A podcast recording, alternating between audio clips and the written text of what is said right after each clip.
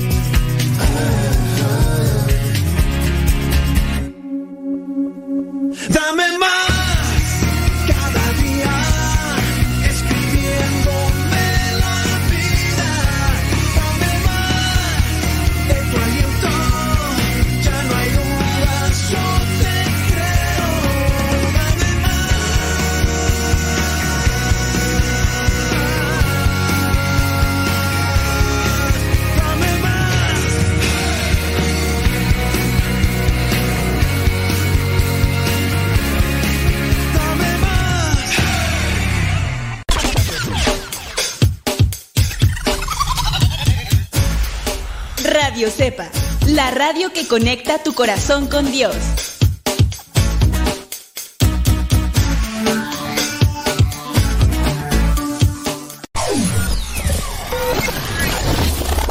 Si quieres volver a escuchar los programas del Padre Modesto, búscalo en tu página favorita de podcast, Spotify, iTunes, Google Podcast y otros más. Busca los programas en, el, canal, Modesto, Radio. En el canal Modesto Radio.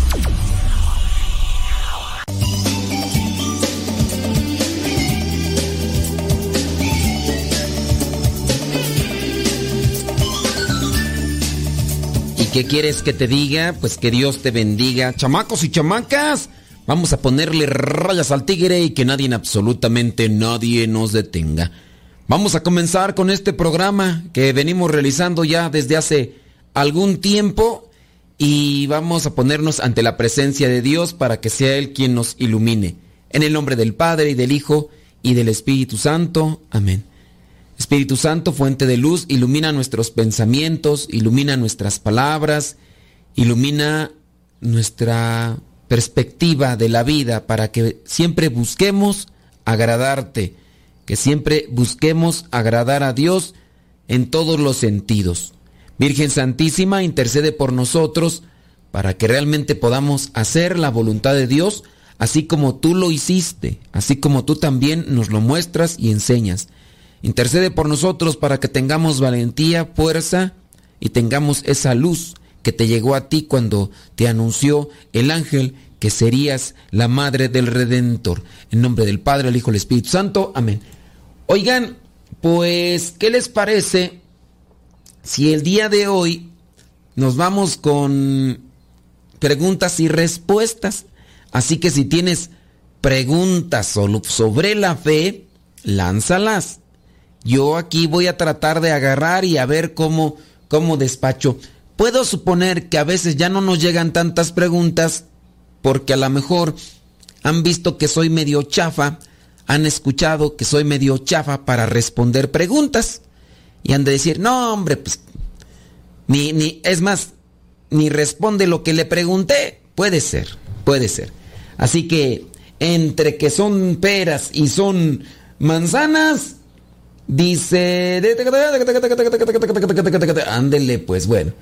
Vamos a ver, mira, ¿qué te parece si mientras llegan esas preguntas que podrían ser necesarias para ir haciendo el programa, nos vamos con lo que ya una vez hablamos del simbolismo, el significado de los números en la Biblia.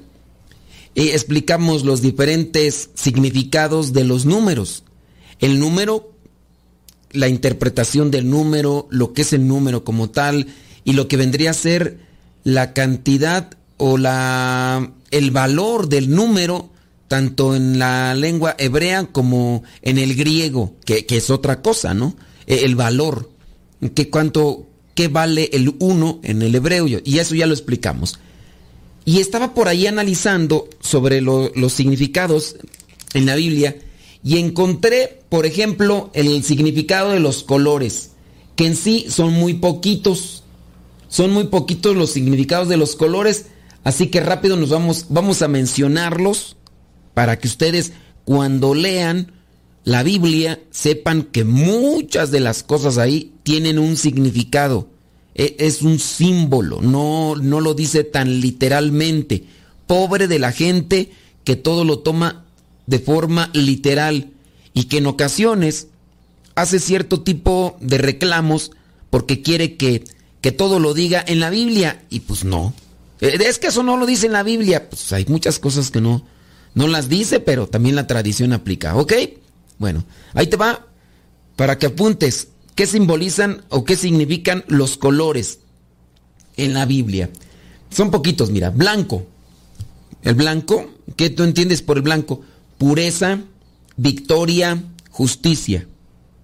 El blanco, eh, también los colores dentro de la iglesia, hablando en cuestión del tiempo litúrgico, tienen estos significados. Victoria. Por ejemplo, el blanco se utiliza en tiempo de Pascua. El blanco se utiliza en tiempo de Navidad. El blanco, hablando de la pureza, ¿no? Ah, El blanco se utiliza también eh, como justicia en el caso de los santos.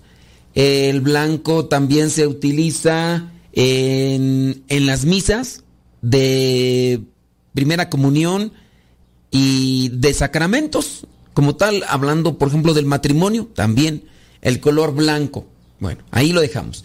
Pureza, victoria, justicia. El negro. El negro también igual como nosotros a veces lo miramos, simboliza desgracia, miseria y lamentación. Desgracia, miseria y lamentación. El rojo, pero hay diferentes tipos de rojo, ¿no? Hay un rojo así escandaloso de esos. Algunas personas, pues, por ejemplo, agarran el color rojo y dicen que es muy sexy. Bueno, pero en la Biblia el rojo significa, hablando el rojo rojo, significa furia, sangre y también el color de Satanás. Tenemos que mirar el contexto, tenemos que mirar dónde se inserta el color rojo en la Biblia. El color verde. Hay que mirar los diferentes tonos de color verde, ¿no? Pero hablando de un verde junto al amarillo, indica descomposición de la carne. El verde, si, el, si dicen era verde con amarillo, hablan de lo que vendría a ser la descomposición de la carne, de lo que sería el anuncio de muerte, o en este caso muerte. El amarillo es el símbolo de la palidez del rostro de la muerte. Hablando, tenía color amarillo. Amarillo, no me pongo, amarillo es mi color. Y por último, el púrpura desenfreno el púrpura, desenfreno. Dice aquí, ¿cuál sabe, quién sabe cuál será, ¿verdad? O más bien simboliza eso, desenfreno.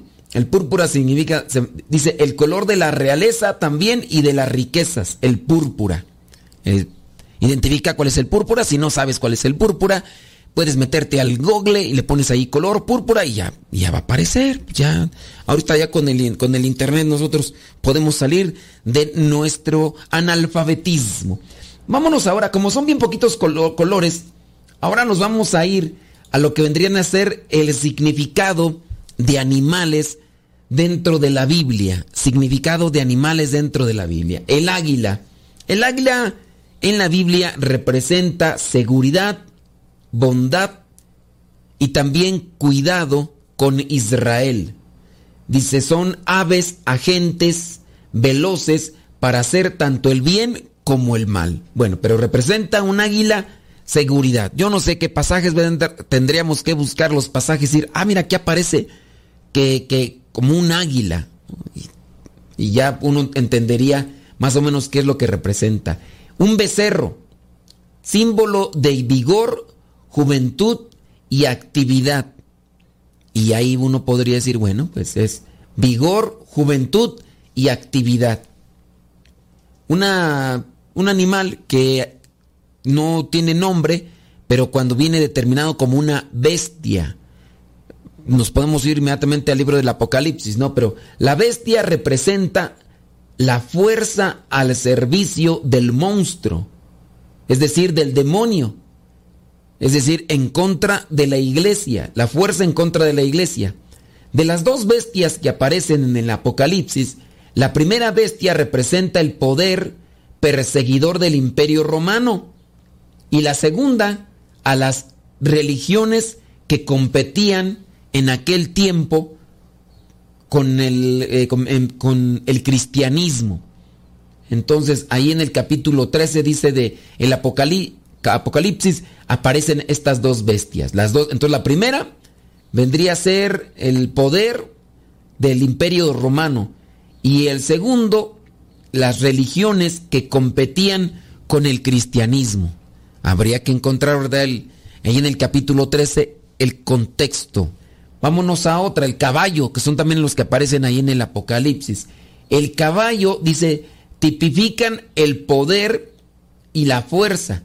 Están relacionados con guerras. El caballo. Algunos pintores o algunas personas han dicho que San Pablo se cayó del caballo, pero en la Biblia no dice caballo, ¿verdad? Pero se ha dicho de eso porque se habla de que Saulo, antes de que se cambiara el nombre a Pablo, Pablo ante Saulo, tenía poder y es que había conseguido incluso unas cartas para la, de las autoridades romanas para que con esas cartas llegara a las casas y sacara a los cristianos y llevarlos a rastras a la presencia de las autoridades romanas y darles ejecución. Entonces, en este caso, por eso se dice que San Pablo se cayó del caballo porque tenía poder, pero no tanto porque la Biblia diga que tenía eh, que andaba a caballo. Algunos dicen, pues sí, pues si andaba de un lado para otro, a lo mejor andaba en, en caballo, Pero recordemos que no era soldado romano, él era un fariseo y era muy celoso de su religión y por eso quería acabar con todos los cristianos llevándolos hasta las autoridades romanas. Bueno, entonces el caballo tipifica el poder y la fuerza y están relacionados con las guerras. El cordero, el cordero es un animal manso, frágil y apacible. En el Apocalipsis, el cordero se refiere a Cristo. Eh, Juan el Bautista también cuando indica de Jesús dice, Él es el Cordero de Dios. Y hay mucha diferencia, ¿verdad?, entre un cordero, un carnero, una oveja y un cabrito. Tendré ahí uno que andarle buscando para allá y todo lo demás. Recuerde que si ustedes tienen preguntas, pueden hacerlas en este momento. De esa manera, pues también les vamos a ayudar a dar una respuesta. Les digo, ojalá podamos dar una respuesta clara y justa a lo que ustedes están esperando. Si hacen su pregunta, ahorita las leemos.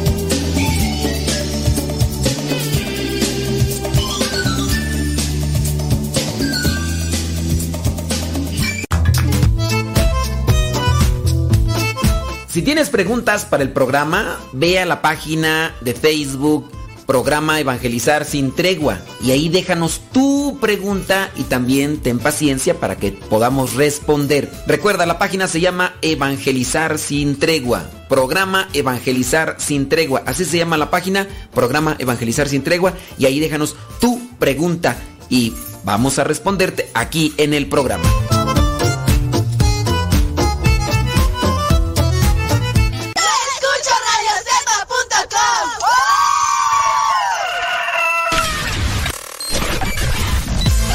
Comparte nuestras publicaciones de Facebook para que más personas conozcan. Radio Cepa, una radio que forma e informa.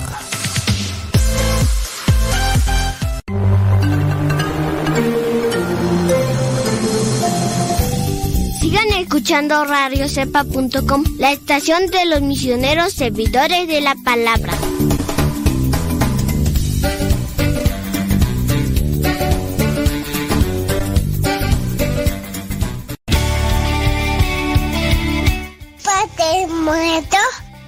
Hola, aquí estoy.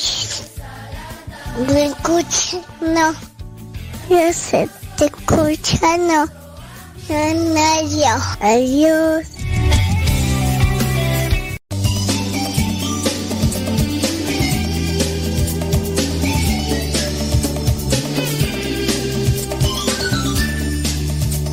Sobres, gracias. Miren, con respecto a lo de las preguntas, eh, yo les voy a pedir pues que sean pues, más claros, ¿no?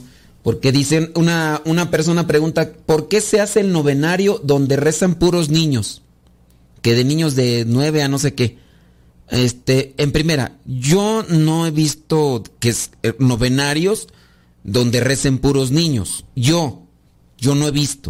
Yo no sé de eso. ¿Dó- ¿Dónde lo vieron? ¿Lo vieron en internet? ¿Lo vieron en, su parroquia? Eh, ¿dón- ¿Dónde lo vieron? Digo, porque pues, se me hace extraño ese tipo de preguntas. No sé.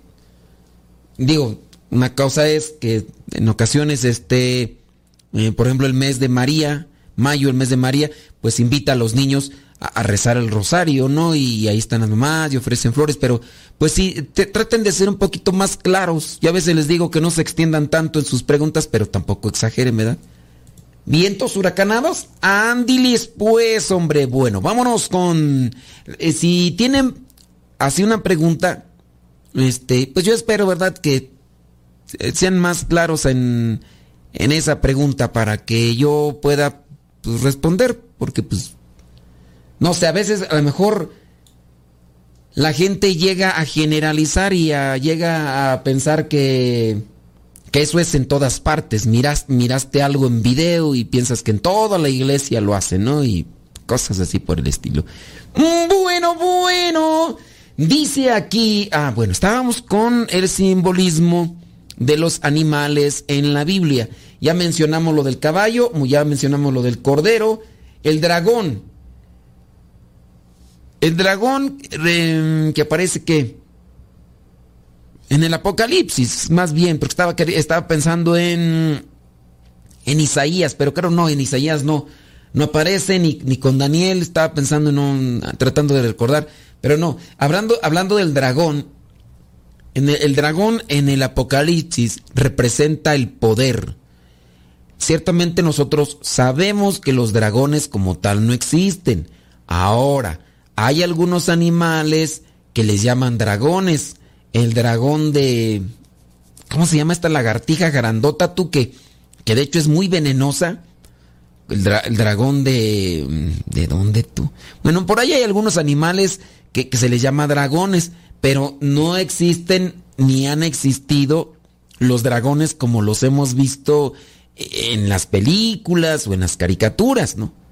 Entonces, el dragón es solamente una referencia de un animal portentoso, dicen inteligente, que lanza fuego por la boca y que resguarda un tesoro y pues ahí no, eh, pero no, no han existido los, los dragones, así como los dibujamos, no. Pero sí hay animalitos por ahí, el dragón de Ketu, de Komodo, el dragón de... No me acuerdo, ustedes búsquenle por ahí los animales, estas, unas lagartijas que les digo, muy venenosas, por cierto, porque esas se pueden enfrentar con cualquier animal y lo muerden y, se envenenan y, y ya, chuparon faros. Bueno, entonces eso es lo que representa el dragón en la Biblia, el poder principalmente de Satanás. También en las langostas, estamos con la simbología de los animales en la Biblia. Langostas son enemigos destructores, destructores de las cosechas, destructores también de lo que es la esperanza, destructores de la paz, destructores de lo que es la confianza y, y la fe. También eso es una representación. En este caso dice son agentes para la ejecución de tormentos sobre los impíos. Y ahí aparecen las langostas en, en el Éxodo, ¿no? Cuando Moisés va a liberar al pueblo de Israel. Y no recuerdo también si en el Apocalipsis ahí aparecen las langostas, pero esto vendría a ser las langostas que devoran tanto lo que es la fe, la esperanza y la, la- las- los plantíos, el maíz y, y todo eso. Eh, el león, símbolo de gobernantes. El león es símbolo de gobernantes, por eso es que, no sé si se han fijado en lo que son los escudos de los reyes en Inglaterra o en España, aparece lo que son los leones, así los leones. Y entonces, ¿por qué? Porque el, león es un símbolo de el gobernante. El león tiende también a representarse o a interpretarse como justo, pero también hay algunos injustos. Recuerden que a Jesucristo también se le representa como el león de la tribu de Judá. El león de la, como más o menos va la canción eh, que es evangélica, ¿no? El león de la tribu de Judá. Ti, ti, ti, ti, ti. Es una canción evangélica, ¿verdad? El leopardo simboliza eh, ferocidad, violencia, tenacidad y venganza. Se refiere al último tirano cruel de la tierra. Aparece principalmente en el Apocalipsis. Entonces, el leopardo simboliza ferocidad, violencia, tenacidad, venganza. Y ahí aparece también en el, en el libro del Apocalipsis. El oso. El oso es un enemigo fuerte y destructor. Se refiere al imperio persa. El imperio persa al que viene a destrozar todo aparece sigilosamente y sácatelas. Entonces cuando aparezca el oso ahí, pues viene, puede tener esta simbología del, del imperio gobernante, entonces el imperio persa. Las ovejas. Las ovejas, pues acuérdense que las ovejas son como mansitas, ya se perdió la oveja. Eran 100 ovejas que había en el rebaño. Eran las ovejas somos nosotros, el pueblo de Dios. Jesucristo es el buen pastor, Él es la puerta también. Él es el buen pastor y Él resguarda las 99 y se va por esa oveja perdida, esa oveja descarriada. Las ovejas vendrían a representar el pueblo de Dios. Si aparece por ahí un perro, expresión de repulsión, dice, representa a los perdidos, a quienes carecen de sentimientos y de inocencia. carecen de sentimientos y de inocencia. Y no sé si ustedes recuerdan por ahí, en algún momento una mujer por ahí está pidiéndole un milagro a Jesús y es una mujer que no pertenece al pueblo de Israel y que no se les, dice Jesús, no está permitido dárseles el pan a los perros.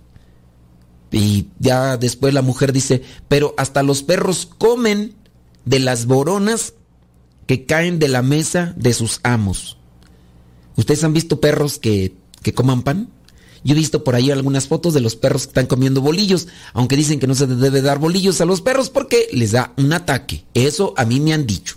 Eso a mí me han dicho, hay que tratar de buscar ahí, darle ahí, pero los perritos, bueno, el perrito entonces es una mm, expresión de repulsión, representa a los perdidos, a quienes carecen de sentimientos y conciencia. Recuerden que dentro de lo que es el pueblo de Israel, el pueblo de Israel comienza a separarse y a tener sus divisiones y por eso es que se despreciaba a los samaritanos o a los que no pertenecían. El pueblo de Israel era un tanto celosillo.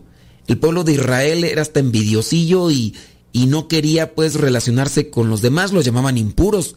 De hecho, por eso el nombre de paganos, el nombre de paganos o el nombre de impuros o no me acuerdo cuál es ahorita el otro término que se utiliza como para despreciarlos. Nosotros somos los consentidos de Dios, nosotros somos los salvados de Dios. Y ya después vendrá Pedro, San Pedro, a tener esta visión que no me acuerdo si está en Hechos de los Apóstoles capítulo 8, no recuerdo muy bien, pero por ahí está donde Pedro, San Pedro tiene una visión y ve cómo baja una manta y en la manta, en la esta trae los animales impuros considerados para el pueblo de Israel y entonces escucha la voz de Dios, Pedro, que le dice que coma. Entonces, con eso interpreta Pedro que los animales impuros que para aquel momento eran pues en este caso el cerdo, los animales que se arrastran como serpientes, lagartijas y demás, como animales impuros, que lo consuma, que no, no son puros porque son creados por Dios, aunque se tenían en, su momento, no todo lo que vendría a ser el Antiguo Testamento eran animales impuros, por eso es que ellos no, los judíos en la actualidad, de hecho todavía no comen cerdo y yo creo menos víbora, no van a echarse un taco de víbora, no van a echarse un taco de iguana, Dicen que muy buena la iguana, dicen, además muy cara y además en algunos lugares ya está vetado, ¿no? Que matar las iguanas. Eh, pero dicen que, que, que, bueno, ¿verdad? Eh, también dicen que el armadillo, los armadillos también dicen que son, eh, que, la carne buena, que dicen que sabe como a puerco. Yo digo, pues ¿para qué matar a esos animalitos? No el armadillo y, y todos ellos, pero bueno, hay gente que, que los mata. también lo que vendría a ser un tlacuache, dicen que la carne tlacuache es muy buena, dicen. Además de medicinal, dicen que muy sabrosa, dicen. Yo la única que me he comido así es la carne de víbora de cascabel. Y eso me la comí en un taco. Mi mamá se la estaba comiendo que porque, pues que medicinal y ella traía ahí un problema ahí de, de varices y no sé qué más. Y entonces le estaba comiendo mi mamá un pedazo de víbora. Le dije, a ver, presta para la orquesta. Y la estaba asando ahí en el comal y yo la agarré en un taco y no, me la, me la encontré buena. Me la encontré buena la víbora de cascabel, pero por ahí también dicen que otro animal que, que, también se come, nada más que hay que comérselo antes de que orine, es el zorrillo. El zorrillo, entonces Pepe Lepú, cuidado, cuídate Pepe Lepú, porque te veo y ¿a qué quieres? Y ahorita que te andan ahí cancelando y todo demás. Entonces, esos animales impuros, pues no.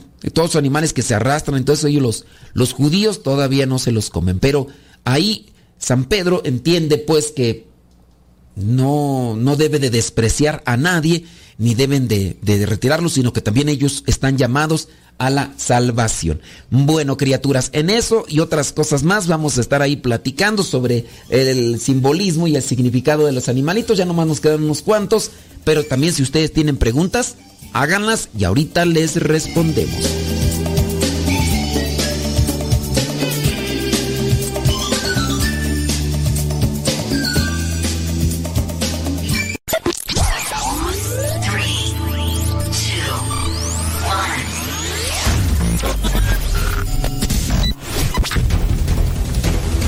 Agosto del 2009 comenzamos a transmitir. Gracias a Dios y gracias a ti. Radio Cepa Una radio que forma e informa.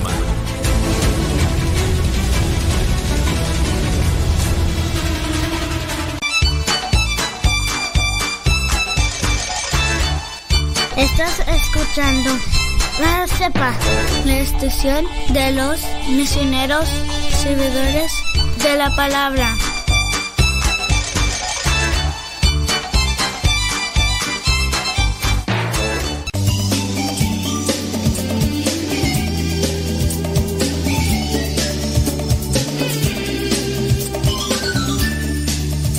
Sí, ¿cómo no? Oiga, pues miren, volvemos a lo mismo, disculpen. Es que nos hacen preguntas particulares. Ya volvió a hablar la persona sobre el novenario con niños, que eso se lo platicó su esposo, que, que qué beneficios pues le traen al difunto, que porque cuando eran niños, cuando eran niños, yo no sé cuántos años tendrán, que cuando eran niños que así lo hacían, que, que los llevaban a un lugar y que durante nueve días los niños se mantenían en ayuno y que pues rezando desde la mañana y que nada más a mediodía que pues ahí les daban ahí un tentempié y yo pues digo, pues no, qué barbaridad, oye, luego los niños y todo y, y mantenerlos en ayuno y rezando. Pues miren, esas prácticas no son generales. A mí se me hace, si lo pasó su esposo, quién sabe, ¿verdad? ¿Quién, quién se los impuso? ¿Quién se los aplicó? Pero sí, tengan mucho, pero mucho cuidado con este tipo de cosas. Hablando, hablando de preguntas que ustedes nos mandan, déjenme decirles, aquí yo tengo otra, otra pregunta que nos están haciendo, que ya hemos respondido un montón de veces. A mí se me hace que no nos escuchan muy seguido. Yo quiero invitarles a que no nos abandonen. Quédense allí. Mm, ya iba a decir otra cosa, mejor respondo. No sea que al rato me corran por andar diciendo lo que no debo. Un adulto se va a bautizar antes de casarse. ¿Es necesario confesarse antes del bautizo? Ok, miren. Si ustedes, si tú que me escribiste, eres la persona que se va a casar y que van a bautizar y no sabes esto, déjenme decirles que les están dando muy mala formación. Muy mala formación. Si tú tienes dudas de esto, si tú eres la persona a quien van a bautizar porque ya estás labregón, ya estás labregona, y al mismo tiempo te vas a casar, y te vas a casar y te van a, te, va- te van a bautizar y te van a casar y tienes esta duda de que no sabes si confesarte o no, déjame decirte que no, o no te has preparado o no te han preparado bien. ¿Qué será? Porque esto es lo primero que tendría que exponérsele a quien tiene esa situación. Si tú, por ejemplo, eres la persona que te vas a casar y entonces te te dicen, ¿sabes qué? Pues necesitas primero bautizarte. El mismo día que te casemos, el mismo día te bautizamos. ¿Qué te parece? Muy bien, bueno, pues te vamos a preparar, te vamos a dar pláticas.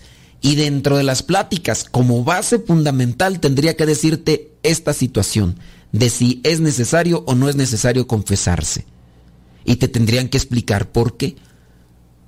Y entonces yo digo, o, o no, o no tomas pláticas, o no estás tomando pláticas, o quien te está dando las pláticas no sirve para pura... eh, eh, no, no sirve. Entonces, pues no sé. A menos de que tú ni fu ni fa, nada más quieras preguntar por preguntar, ¿verdad? Entonces, para las personas que ni fu ni fa y que nada más quieren preguntar, déjenme decirles que con el sacramento del bautismo, si se va a dar en el mismo día eh, otros sacramentos, no necesitan confesión. No, si se va a casar o va a recibir la primera comunión o lo que sea. Si ese día se confie, si ese día se bautiza, no necesita confesión. Y eso tendrían que explicártelo a ti que vas a recibir los sacramentos, porque te voy a explicar entonces en la charla que te voy a dar para la preparación qué es el bautismo. El bautismo, y ya te hablaría, el bautismo nos borra todos los pecados, el bautismo nos hace hijos de Dios, y te daría las citas bíblicas en las que se viene a fundamentar el sacramento del bautismo. Claro, después te tendría que hablar sobre los fundamentos del sacramento de la confirmación. Claro, y si te vas a casar también te voy a hablar de los fundamentos del sacramento del matrimonio en la Biblia. Sasas, ¿y qué es lo que dice? Y, y ahí estamos hablando ya de más de tres horas. Pero como hay gente tan choqui que van a decir, ay no, Dios mío, tres horas, ay no es mucho tiempo, ay no nos podrán hacer así en cinco minutos, tres minutos, ay no, porque por eso la gente se va de la iglesia, porque, ay, me quieren tener ahí tres horas para explicarme todo eso, ay no, Dios mío. Pues, pues esa es la otra cuestión. Yo aquí no, si una persona está ya junta y la tengo que casar, bueno, no sé, no la caso yo, pero yo voy a celebrar y no tiene ni el bautismo, yo no le doy tres horas de plática. Yo le voy a dar 15 días o hasta 20 días de plática para que amarre bien el asunto. Mm, En cuanto le diga 15 días de pláticas, todos los días una plática de una hora y media, dos, en cuanto le diga eso, mm, va a pegar el grito en el cielo y decir, mejor no me caso. ¿Para qué quiero, para qué quiero tanta información? Ay, nomás ustedes, ay, lo quieren ocupar a uno, eh, quieren ocuparle a uno el precioso tiempo que tiene uno para mirar el Facebook y estar mirando ahí películas ahí en el, en el Netfllix, para mi- mirar videos ahí en el tutú, en el TikTok. Ustedes nos quieren quitar el tiempo, eh, valioso tiempo que nosotros tenemos para mirar esas cosas. No, nosotros no necesitamos. Es la, es la gente. Gente que no, no se quiere preparar, gente que no se quiere formar. Pero yo haría eso. ¿Sabes qué? Tú no tienes bautismo. Órale, te me vas un mes. Un mes de pláticas. O cada fin de semana. Te vas. Es más, yo así, si yo tuviera que decir, te me vas a ir cuatro fines de semana. ¿Qué? Sábado y domingo. Día, así todo el día, los dos, dos días, sábado y domingo, te me vas a ir a unos retiros durante cuatro fines de semana. Y eso si quieres. Y si no, órale, ahí está la puerta bien ampliota y... Ah, que, que aquí casi no se vienen a casar, pues es que aquí yo les digo que tienen que prepararse y como no quieren prepararse, pues no. Bueno, aquí yo no puedo, ¿verdad? Pero si pudiera yo así se los bareja, bareja- barejarí- barajaría para que, pues para que se animaran, ¿verdad? Pero si yo no sé si esta persona la que mm, escribió la pregunta, la que mandó a hacer la pregunta, yo no sé si es la persona que se va a casar. Si es la persona que se va a casar y no le han dado formación, pues pobrecito, ¿verdad? En fin, eh, por eso la gente no hace preguntas, porque los, les doy su zarandeada, pero van a decir, no, mira, ni respondes bien, mira, ni dices lo que es, y, y luego mira nada más cómo los tratas. Bueno, pues, ¿qué quieren? Total, vámonos, eh, tenemos todavía más animales. Sí, tenemos más animales. Tenemos más animales eh, que interpretar, que simbolizar en la Biblia. Tenemos más animales. eh.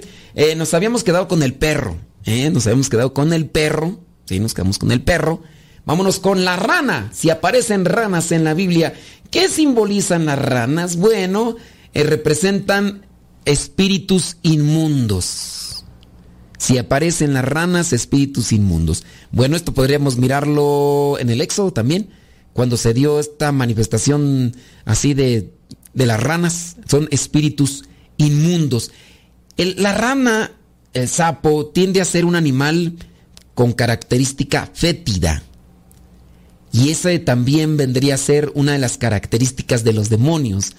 Los demonios, cuando se aparecen, cuando están en algún lugar, esos lugares tienden a ser fétidos, o sea, de olor así mm, horripilante, o no, no horripilante, no, olor putrefacto, así, es un olor así putrefacto.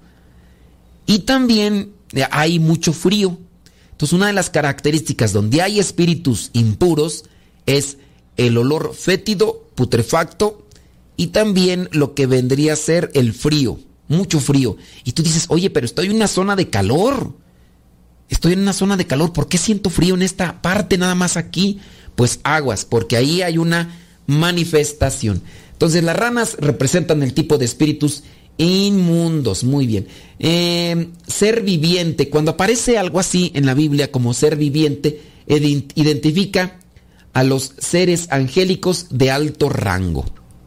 Eso es lo que identifica o simboliza.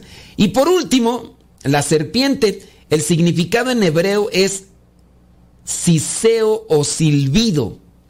En griego es una raíz que significa astucia o ardid. Entonces, serpiente, el significado en hebreo es siseo. Ya ves que la serpiente como le hace... Así como la suegra de... mm, de quién sabe quién, ¿verdad? El griego dice es una raíz que significa astucia o ardid.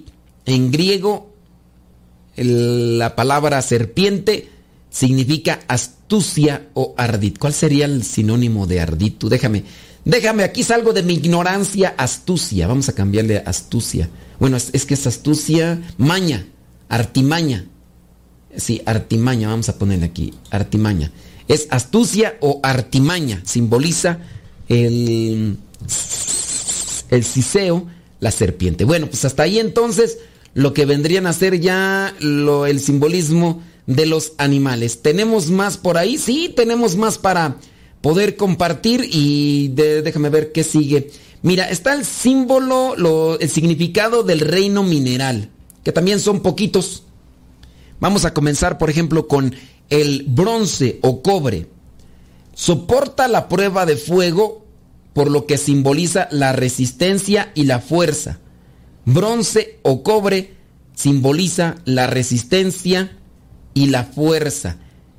Y ahorita, regresando de la pausa, vamos a responder si es que si es que alguien se atrevió a hacer una pregunta, sabiendo más o menos cómo le va a ir. Y si no, le seguimos ahí con lo que es la interpretación o la simbología de los del reino mineral. Ya regresamos.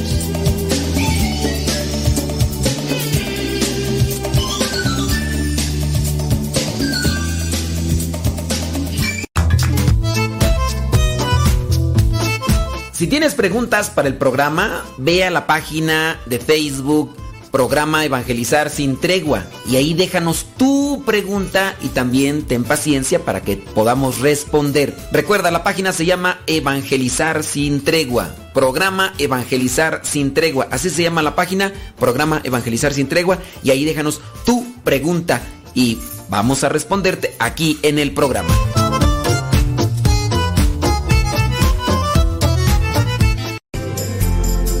Continúa con nuestra programación. Estás en radiocepa.com, emisora católica de los misioneros servidores de la palabra.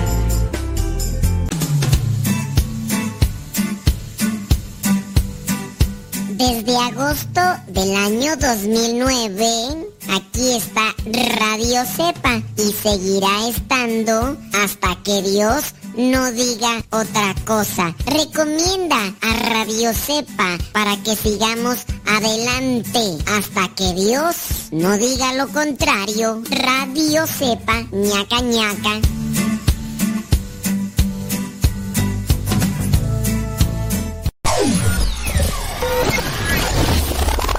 Quieres volver a escuchar los programas del Padre Modesto, búscalo en tu página favorita de podcast, Spotify, iTunes, Google Podcast y otros más. Busca los programas en, el, canal, Modesto, Radio. En el canal Modesto Radio.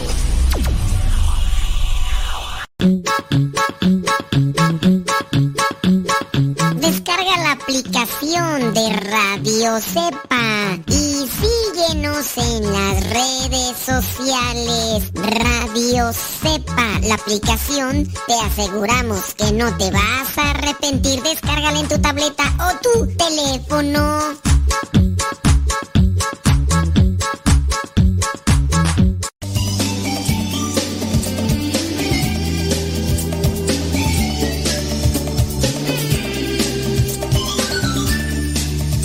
Dice por acá una persona, dice, a mí me agrada, dice, eh, dice que su hija y su yerno hicieron cuatro fines de semana, eh, cuatro fines de semana, de cuatro horas, ahí a través del, del internet, y se le hizo muy bien. Pues a mí se me hace muy mal. Yo digo, cuatro fines de semana, eh, es que no podemos hablar de cuatro fines de semana cuando son cuatro horas. Cuatro horas en, un fin de semana. O sea, si yo hablo de cuatro fines de semana de retiro de preparación, son cuatro, son, son el fin de semana completo. ¿Cuántas horas tiene cada fin de semana? ¿Cuántas horas tiene el fin de semana? Y de ahí agarras cuatro horas y, y de esas cuatro horas tú lo envuelves y dices tú, ay, yo estuve en una formación de, de un fin de cuatro fines de semana. Cállate. Ni un fin de semana completo lo hiciste si juntas las cuatro horas. Pues sí. Ya me enchilé. ya me enchilé. Sí, pues es que. ¿Qué es eso? No, es. No. No, no hay, no hay que hacer así. Va, pues. Es que. No, pues este. Estuve allá. Estuve en la preparación tanto tiempo. Tanto tiempo. O sea. ¿Cómo? O sea. Pues no. Si ya saben cómo soy, ¿para qué? ¿Para qué le buscan? Vámonos rápidamente tú, porque tenemos que terminar con esto de lo, la simbología de los minerales. Entonces ya dijimos lo de los colores, ya dijimos lo de los animales, ya vámonos con los minerales. Los, los minerales, la simbología de los minerales en la Biblia. El bronce ya lo mencionamos, el hierro da la idea de gran fuerza y poder. Es el símbolo de una conciencia y un poder endurecidos y difíciles de quebrantar. El hierro. El oro, el más precioso de los metales. Se le relaciona especialmente con la deidad y simboliza la riqueza y el reinado. El oro. Piedras preciosas, cuando aparecen las piedras preciosas, ahí dice, a menudo se usan para referirse al pueblo de Dios, su tesoro especial. Son como piedras preciosas. Tú, como piedra preciosa, como divina rosa. La plata aparece entre las cosas corruptas e idolátricas de Babilonia. Perdió a causa del juicio. La plata. Muy bien. Entonces eso vendría a ser los minerales.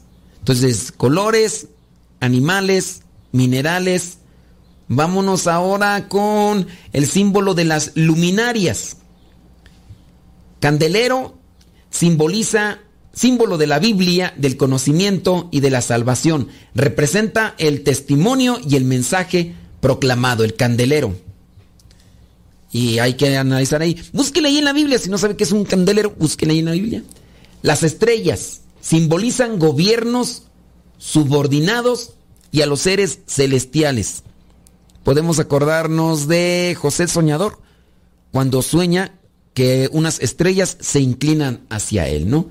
O también eh, podría ser, miré como una estrella, un, no, que caía como rayo, ¿verdad? La luna, vámonos con la luna. Mm, refleja la luz del sol y simboliza el testimonio del pueblo de Dios, la luna. Esa luna que cuando brilla parece una pelotota y alumbra en el... La luna que iluminó al pueblo de Israel cuando salió de Egipto. La luna llena, la luna nueva, que es después del equinoccio y que alumbró la salida del pueblo de Israel cuando salía de Egipto. El relámpago. El relámpago es símbolo de la obediencia relacionada con el poder judicial de Dios. Eh, simboliza también la majestad de Dios, la venganza y la ira divina. Entonces ahí el relámpago. El sol, la supremacía en el cielo. El término en hebreo significa brillante, indica autoridad. Y en este caso, cuando hablamos también del sol, hablamos de la presencia de Dios, ¿no? Que es el sol que nace de lo alto, hablando de Jesucristo. El sol. Bueno, eso es, serían los, los símbolos, las luminarias. Vámonos con los símbolos del cuerpo humano. En este también están cortitos. El cuerpo humano, cabello blanco, simboliza eternidad. El corazón es el asiento de los sentimientos, los efectos y la pureza. Por eso dicen, te amo con todo mi corazón. Dios puede escudriñar las motivaciones, los deseos y las emociones. Entonces el corazón es el asiento de los sentimientos.